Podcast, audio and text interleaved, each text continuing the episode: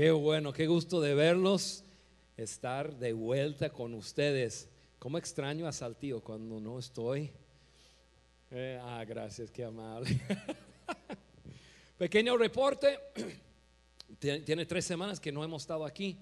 Eh, estuve un tiempo en una universidad en Virginia Beach, luego estuvimos un fin de semana, Carla y yo, un seminario para matrimonios en ciudad de Houston, Texas, con Lakewood, luego compartiendo en la reunión de ahí en Uruguay, un par de conferencias de liderazgo eh, en Uruguay y luego me fui de cacería, que es ya otro tema. Pero de regreso, feliz de estar y muy feliz de, de poder compartir este nuevo tema con ustedes. Hace, hace un tiempo atrás, creo que fue unos dos meses atrás, eh, compartí sobre crianza simplificada y me enfoqué en la parte de disciplina constante y en sí no lo terminamos. Y hubo tantas personas interesadas en el tema, eh, yo decidí ya regresar eh, y hacer todo juntos y, este, y tomar tres semanas sobre el tema. Ahora, Luis mencionó, si eres padre, tienes hijos, sería bueno que sacaras una hoja de papel y una pluma. Y este, pero quiero decir otra cosa, porque si tú no eres padre, y yo no quiero que los muchachos ya comiencen a sacar sus teléfonos y decir, bueno, mientras yo juego otra cosa y algo así. Este tema es relevante para todos y más el día de hoy, que vamos a hablar acerca del amor incondicional, creo que para muchos de nosotros nos va a ayudar a entendernos a nosotros, entender por qué lucho con ciertas cosas, por qué quizás soy inseguro, quizás, por qué lucho tanto con buscar la aceptación de, de, otras personas. Em, el tema de hoy definitivamente va a ayudar a los padres con sus hijos, pero también creo que puede ayudar a todos nosotros y entendernos a nosotros mismos y ayudarnos a crecer como personas en nuestras vidas.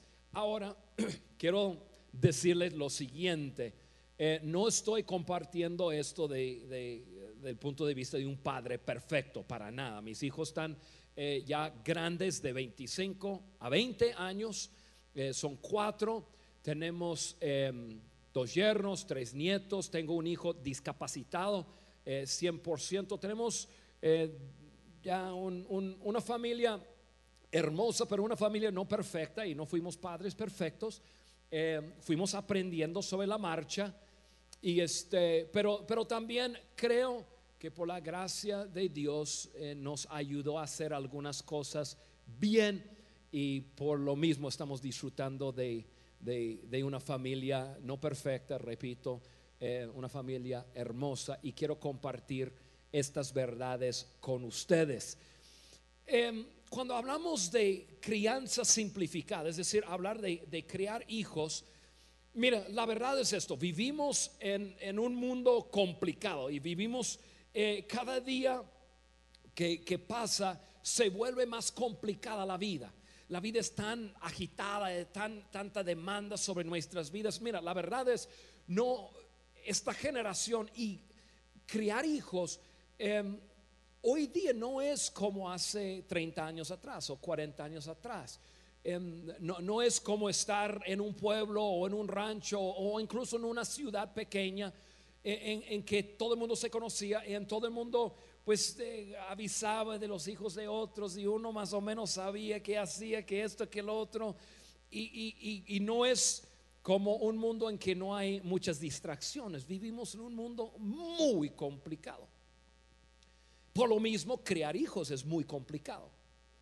Em, podría hablar de muchas generaciones atrás, no lo voy a hacer, simplemente hablo acerca de quizás mi generación y una generación antes y lo que ha pasado mi generación y quizás una generación antes que, mi generación, nosotros fuimos conocidos como una de las generaciones más egoístas que, han, vivido sobre la faz de la tierra. Y por lo mismo se disparó disfunción eh, en una forma grande en el hogar porque hubo mucho divorcio, mucha disfunción el egoísmo siempre trae eso a un hogar. ¿Por qué? Porque cuando uno vive para sí mismo, cuando uno, eh, uno mismo es su prioridad, obviamente las otras personas, esposa o esposo, los hijos, etcétera, toman un segundo, tercer, cuarto lugar y comienza una disfunción tremendo.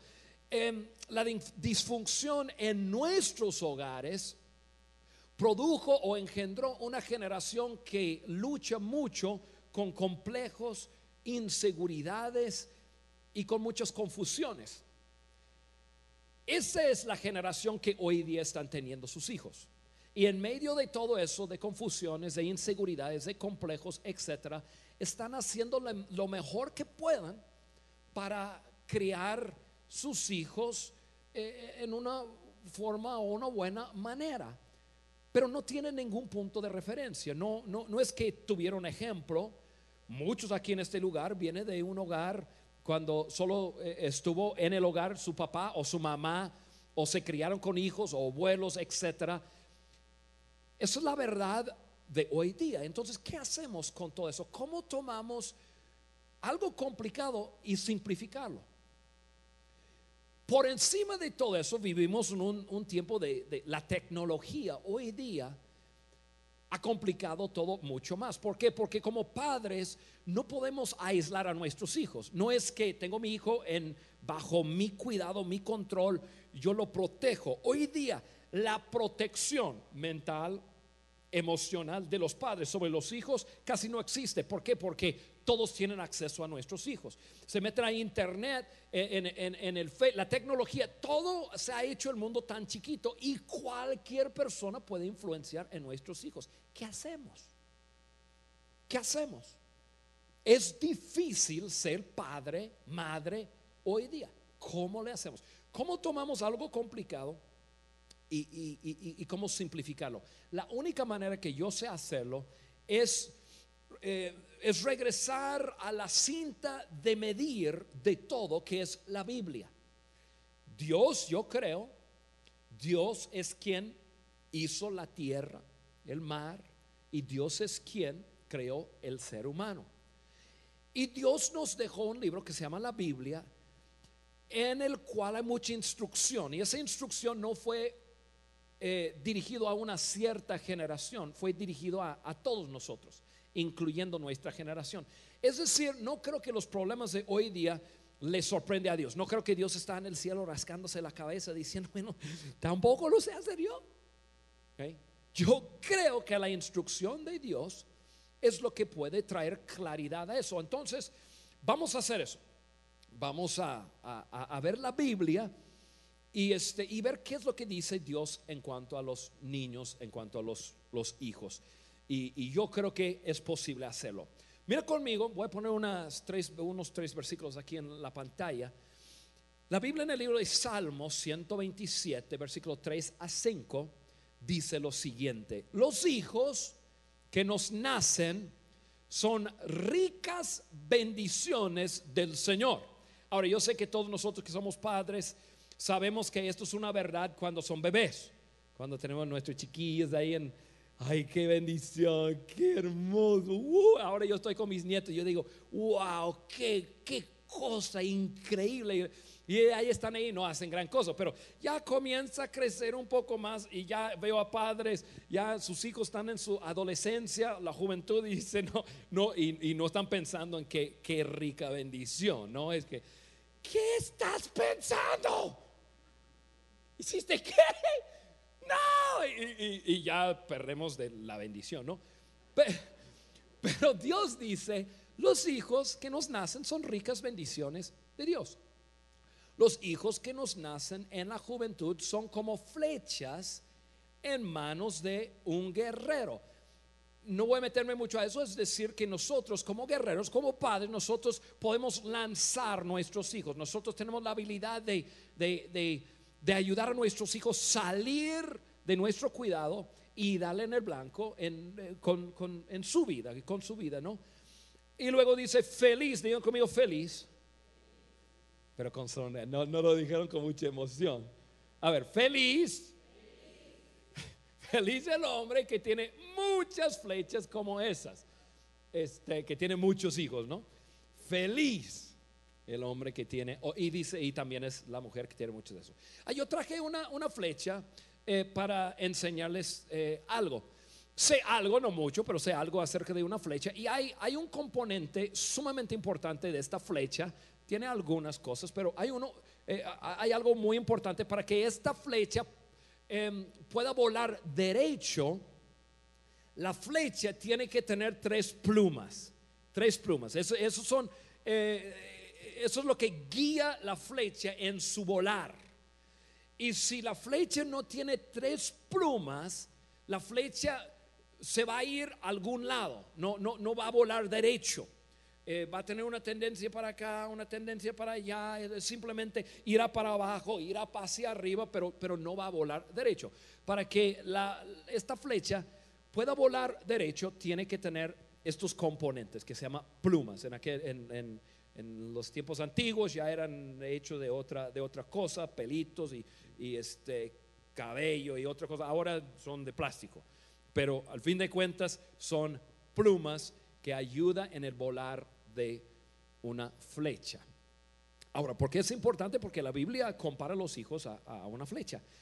Entonces, yo quiero tomar los miles de temas que podríamos hablar en cuanto a esto y simplificarlo a tres.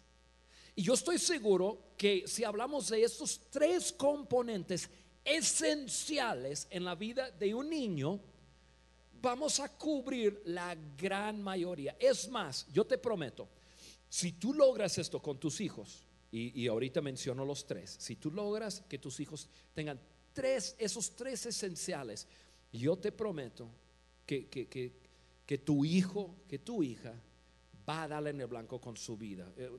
Podrá tener momentos, pero al fin de cuentas, esto es lo que necesita y encontramos en la Biblia instrucción sobre esos tres. Ahora, los tres componentes esenciales en la vida de un niño.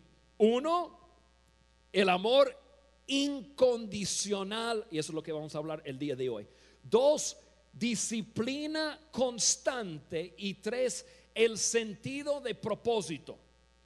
Un niño que recibe amor incondicional, disciplina constante y correcta, y el sentido de propósito, ese niño va a crecer en una forma sana y va a tener lo que necesita para volar derecho en su vida. Entonces Dios compara a los hijos a una saeta, una, flecha, lo vamos a hacer nosotros. Ahora, vamos a hablar en el tiempo que nos queda acerca de del amor incondicional, el amor incondicional. Cuando hablamos acerca de, amor incondicional, estamos hablando de un amor que no está basado en, en, alguna condición. Es decir, porque eres de buen parecer, por, porque te comportas bien, porque sacas buenas calificaciones. Porque yo, cuando hablamos del el amor incondicional, es decir, que no tiene ninguna condición, no está basado en nada de la otra persona, no está basado en su comportamiento, no está basado en su actitud, no está basado en, su parecer, no está basado en, si es bueno o malo, no está basado en ninguna de esas cosas, es un amor incondicional. Y nuestros hijos necesitan de nosotros, padres, ese amor incondicional. Ahora, déjame meter una paréntesis. A lo mejor tú estás aquí y dices, bueno, número uno, yo soy hijo y, mis tíos, eh, yo vivo con mis tíos. Bueno, entonces tú necesitas eso de tus tíos. Eh. Tú necesitas eso de una figura principal en tu vida.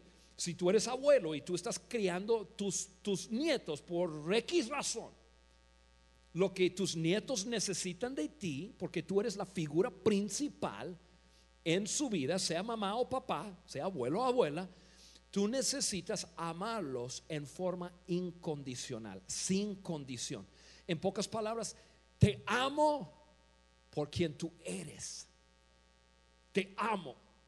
Me encantas. Te amo. No por lo que haces, no por cómo te ves, no por ninguna de esas cosas. Eso es el amor incondicional. Ahora, ¿por qué es tan importante? Y aquí les va a todo el mundo algo que nos pasa a nosotros. El amor condicional o el amor incondicional, el amor que hemos recibido es lo que crea en nosotros nuestra identidad. Y un niño que recibe el amor incondicional crece con una identidad sana, íntegra. En pocas palabras, cuando un niño eh, recibe un amor incondicional. No está basado en su comportamiento, no está basado en si tira la leche o no tira la leche, no está basado en, que si saca buenas calificaciones o malas calificaciones, no está basado en, si hace cosas buenas o malas conforme va creciendo, no está basado en, su parecer, si es muy bonito o, poco bonito, si no está basado en si es muy inteligente o poco inteligente. Y, escuche bien, no está basado en que si, si usa aretes o tiene un tatuaje, o si usa un traje con corbata. El amor incondicional es un amor que dice, te amo, te quiero, tal como eres, me encantas. Ese es el amor incondicional. Desafortunadamente muchos de nosotros no recibimos ese amor incondicional. ¿Y qué es lo que sucede cuando un niño no lo recibe? Ahora, ¿qué es lo, qué es lo que sucede cuando lo recibe? Cuando, cuando un niño recibe ese amor incondicional, el niño tiene un sentir de pertenecer. Pertenezco. Papi, mami, me ama. Me aman. Pertenezco. Es como cuando un niño recibe amor incondicional, es como, como, como cuando uno pone encima una cobija, ¿no? Y, es acobijado y, y, tú y, y se siente protegido y adentro, estoy adentro. Y eso es lo que sucede cuando un niño recibe el amor incondicional de una figura principal en su vida. Normalmente sea papá, mamá, mejor si sea ambos, pero no, no es excluir. Siente que pertenece, pertenezco aquí estoy. Cuando no lo recibe, siente que no pertenece. Y entonces está buscando dónde pertenecer.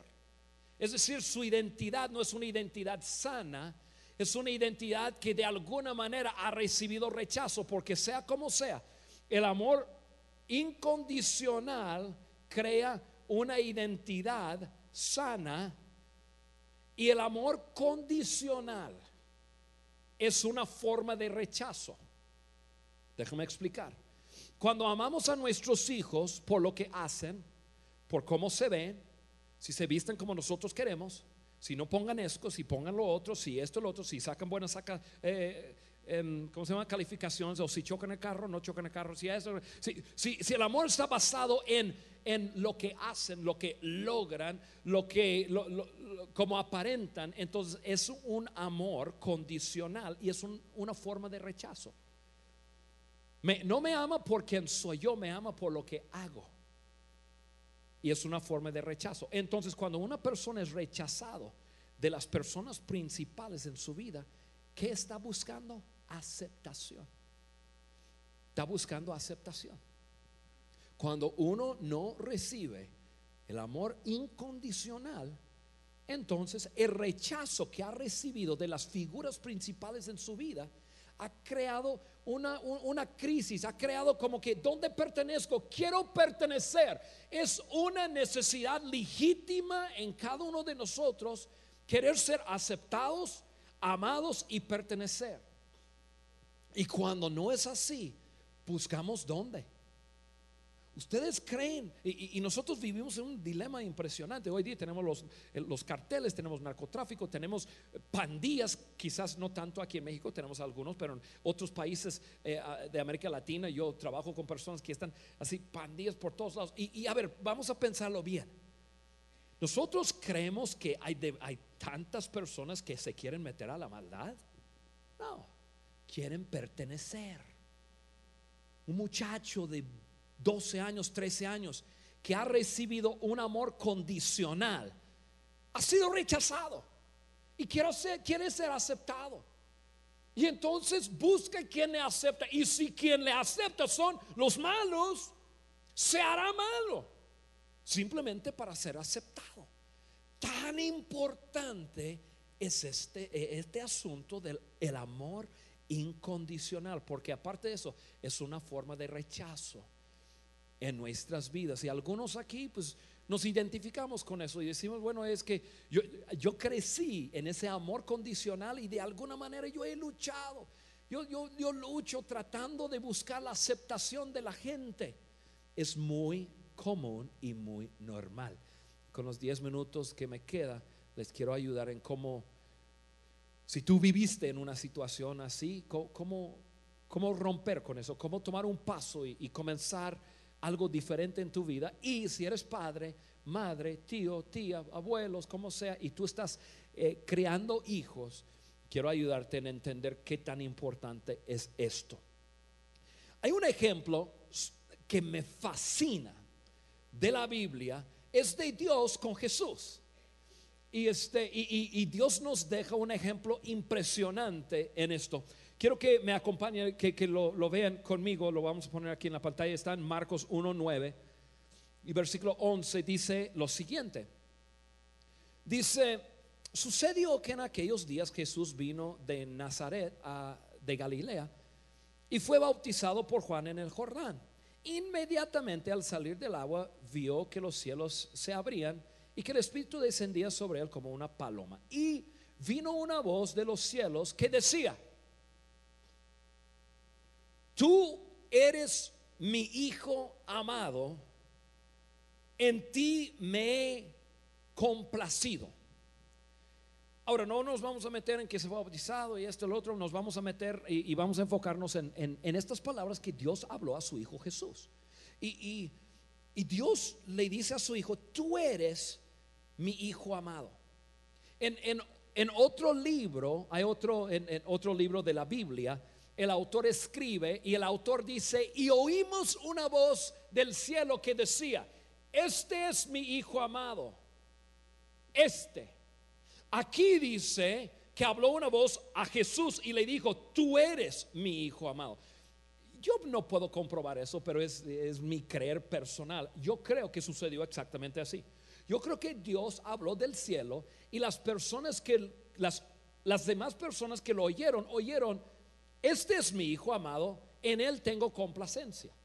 Pero Jesucristo oyó de su Padre, Jesús, tú, tú personalmente, tú eres mi Hijo amado, en ti me he complacido. Fue algo personal. Nosotros tenemos que aprender eso. Como padres y hombres. Nosotros tenemos la tendencia, yo sé que yo luché un poco con con, aprender a expresar mi amor. ¿Por qué? Porque pues no soy muy expresivo y, quizás como hombre eh, y, tenemos la tendencia de decir, este, como que a toda la familia, ¿no? Los quiero. Los quiero y si algo cambia les aviso. Sí, como, como que quizás es un asunto de hombre, no sé, a, a lo mejor soy yo en mis complejos, pero se me hacía difícil, estoy hablando de años y años atrás, pero se me hacía difícil mirar a, una persona y decir, te amo, te quiero. Y no es que no lo amaba, es, me dificultaba, pero no lo expresaba. Yo sabía cuando mis hijos estaban pequeños, tenía que romper con eso, tenía que, yo, tenía que expresar, ellos tenían que saber, papi me ama, y eso es, pertenezco a papi o a mami. Aquí pertenezco y eso crea en una persona una identidad sana. Pertenezco a un grupo de personas que me aman como soy, no por lo que hago, no por cómo hablo, no por cómo me veo. Me aman como sea y siempre seré aceptado allí. Te hago una pregunta. ¿Tienes un lugar así? Tienes un lugar donde tú puedes llegar y si hicieras lo más feo que hay en este mundo, no sé qué sería, pero tienes un lugar donde puedes llegar y a lo mejor no están de acuerdo con lo que hiciste, pero que te aman. Si la respuesta es no, quizás lo que tú recibiste fue amor condicional y, este, y, has luchado. Jesucristo oyó la voz de su Padre y Dios miró a su Hijo. Y, quiero, y, quiero que sepas, eso fue antes de Jesús hacer un milagro, eso fue antes de que Jesús sanara a la gente, e, e, eso fue antes, Jesús fue carpintero. Y Jesús apenas aparece un día y es bautizado y Dios decir antes de que antes de que mi, mi, hijo haga todo eso primero yo quiero yo quiero que él sepa oye Jesús te quiero, te quiero a ti. Me encanta como eres. Wow. Cuando un niño, una niña, escucha eso de, de la figura que más aprecia, produce algo, produce una seguridad produce un sentir de pertenecer que no lo puede recibir de ninguna otra cosa. El amor incondicional,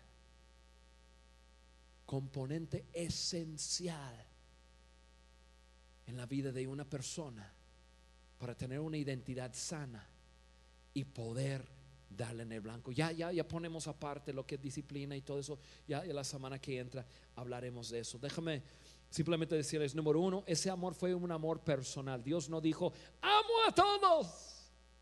Dios habló a su hijo y dijo, Jesús, te amo a ti. Dice, tú eres mi hijo amado. En ti, en ti me he complacido. En ti. Papá, mamá, tenemos que aprender a hacer eso. Tenemos que aprender a mirar los ojos de nuestros hijos y sea como sea que hayan hecho. Yo sé, yo tuve mis hijos chiquitos y adolescentes y jóvenes y todo eso. Y, yo sé cómo es. Todos cometen locuras y tú dices, ¿hiciste qué? ¿Cómo? ¿Pero qué tú estás ¿Algún padre ha, ha dicho eso? Déjame contestar la respuesta. No está pensando. ¿Qué estaba pensando? No, nada, no estaba pensando. Adolescentes tienen momentos que no piensan, que la mente se friquea eh, y hacen cosas y, y tú dices, ¿qué? ¿Pero, ¿Pero qué? Eso no eres tú. Yo sé, es normal, no te preocupes, papá, mamá, no te aloques, no, no, no rompes relación con tu hijo, con tu hija, sea de niño, adolescente, joven, porque cometen alguna barbaridad. ¿Tú lo hiciste?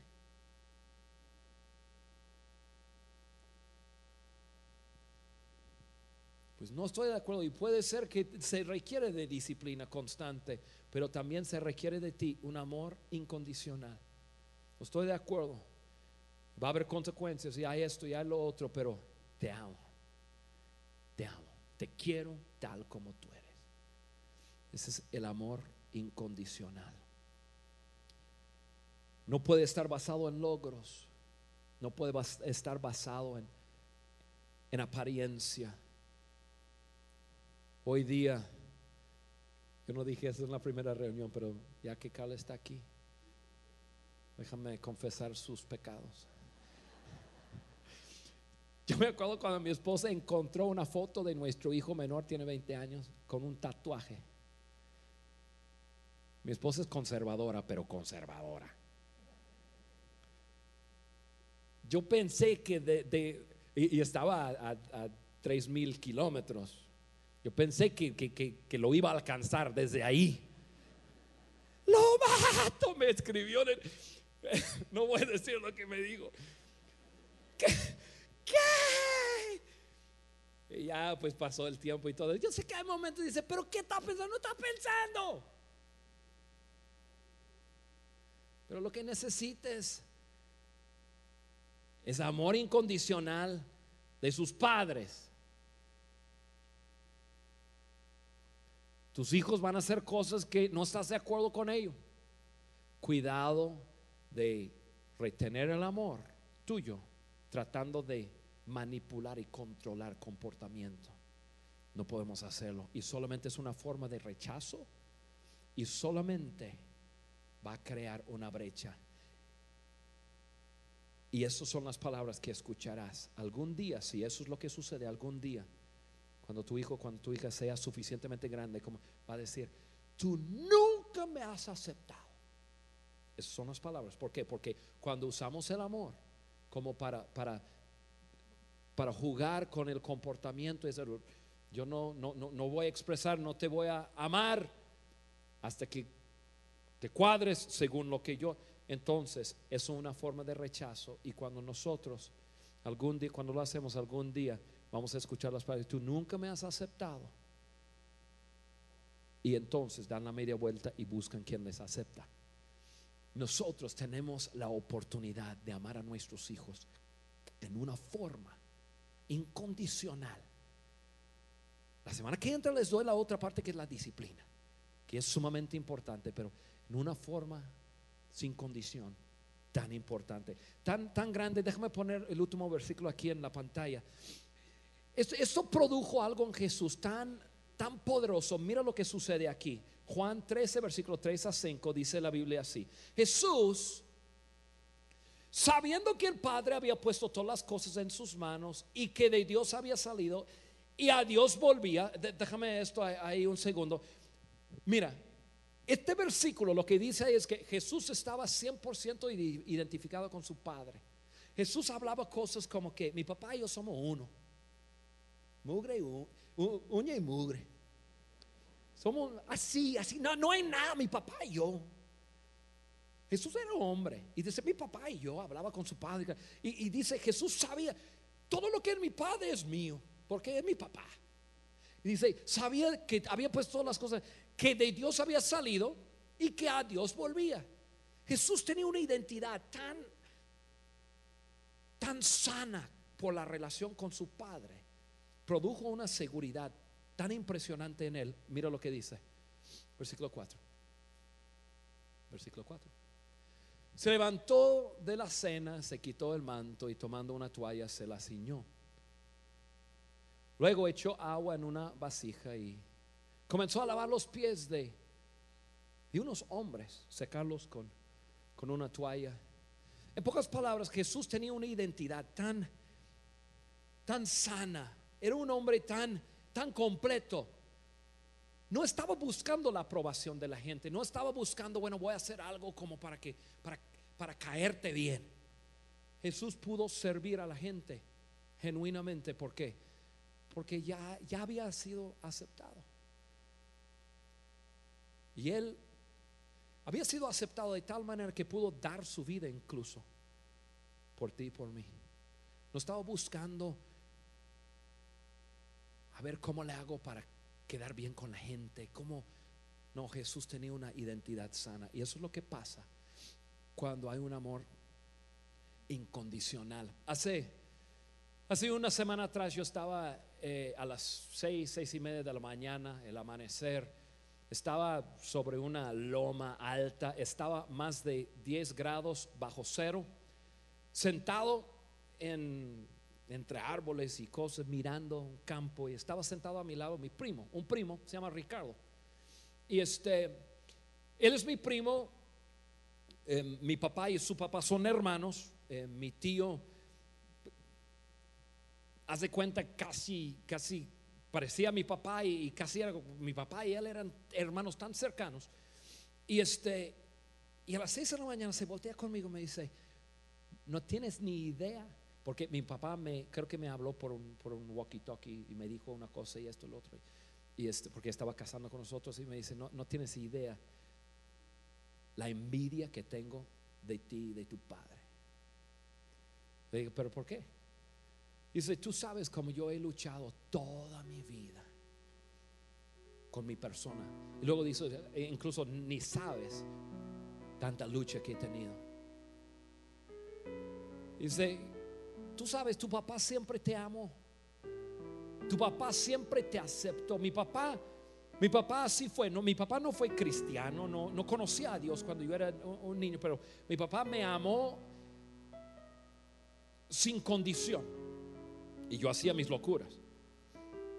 Y este, y- pero me amó y, me amó y me aceptó y esa aceptación produjo una seguridad en mí en que yo, yo creía que podría hacer cualquier cosa en, el mundo y él me impulsaba y, y, y eso, eso es quien soy yo. yo. Yo soy quien soy por esa relación y ese amor que yo recibí de, de mis papás, que no fueron perfectos para nada. Su papá que creció en el mismo hogar que mi, que mi padre, su papá nunca le había dicho que le amaba. Un hombre granjero rudo. Nunca. Y él nunca, además de nunca decirle que le amaba, no lo había aceptado, no lo aceptaba. Y él luchó buscando la aprobación y la aprobación, la aprobación no lo recibió, etcétera. Y luchó. Y- y esa mañana yo estaba pensando en lo que fuera a compartir con ustedes. Yo dije, es un perfecto ejemplo de, de cómo una persona, vi- tuvimos padres que salieron del mismo hogar, muy similares, pero uno amó en forma incondicional y otro amó en forma condicional. Y él luchó toda su vida, toda su vida. Y sigue luchando, su papá ya falleció. Sigue luchando, buscando la aprobación de otras personas, ser aceptado. Nuestros hijos necesitan el amor incondicional de nosotros, sus padres. Y quizás, quizás tú estás aquí en esta tarde y tú dices, yo soy como tu, tu primo, yo crecí en un hogar así. Yo lucho con in- inseguridades, yo pongo mi fachada, me, me pongo así muy acá para aparentar que, que soy una persona segura, pero muy adentro yo, yo sé que tengo un vacío y estoy buscando la aprobación de gente y, y todo. Te quiero ayudar en decirte esto. Quizás no tuviste el privilegio de recibir el amor incondicional de un padre, madre, una figura principal en tu vida, pero hoy puede ser un día nuevo en tu, en tu vida. Porque Dios te ama sin condición. Por eso la Biblia lo llama Padre. Él es nuestro Padre celestial. Y tal como Él miró a Jesús y dijo, "Hey, te amo a ti y en ti me he complacido. Dios te conoce, Dios me conoce, Dios, Dios conoce todo de mí. Él, él, él sabe lo que hice ayer, Él sabe lo que haré mañana. Él, su amor no tiene condición. Él. Y en la medida que tú aceptas su amor para ti, a esa medida tu identidad se irá sanando. Porque aceptarás el amor de alguien en tu vida. Si tú estás aquí en esta tarde y tú luchas con inseguridades, luchas con, con una identidad torcida o, o buscas aprobación de personas, lo que necesitas es simplemente decir, Dios, acepto que me amas a mí. Por eso esa segunda canción que cantamos me vuelve loco. Cuando pienso que Dios me conoce y tanto me ama. Y Dios te conoce a ti y tanto te ama. Y no está basado en nada que ver con quién eres, perdón, con qué haces, tiene que ver con quién eres. Te ama. Tienes que aceptarlo y puedes comenzar un nuevo camino de sanidad en tu vida. Vamos a orar, les voy a pedir que cierren sus ojos.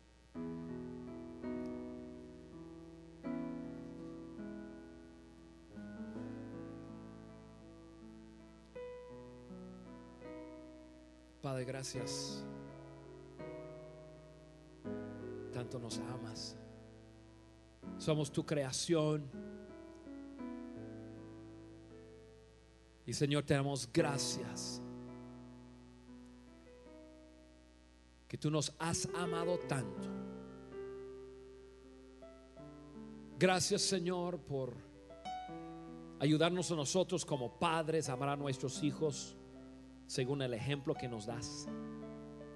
Señor, gracias por ayudarnos a, mirar más allá de lo físico, más allá de actitudes, más allá de comportamiento y, y amar a nuestros hijos por quienes son.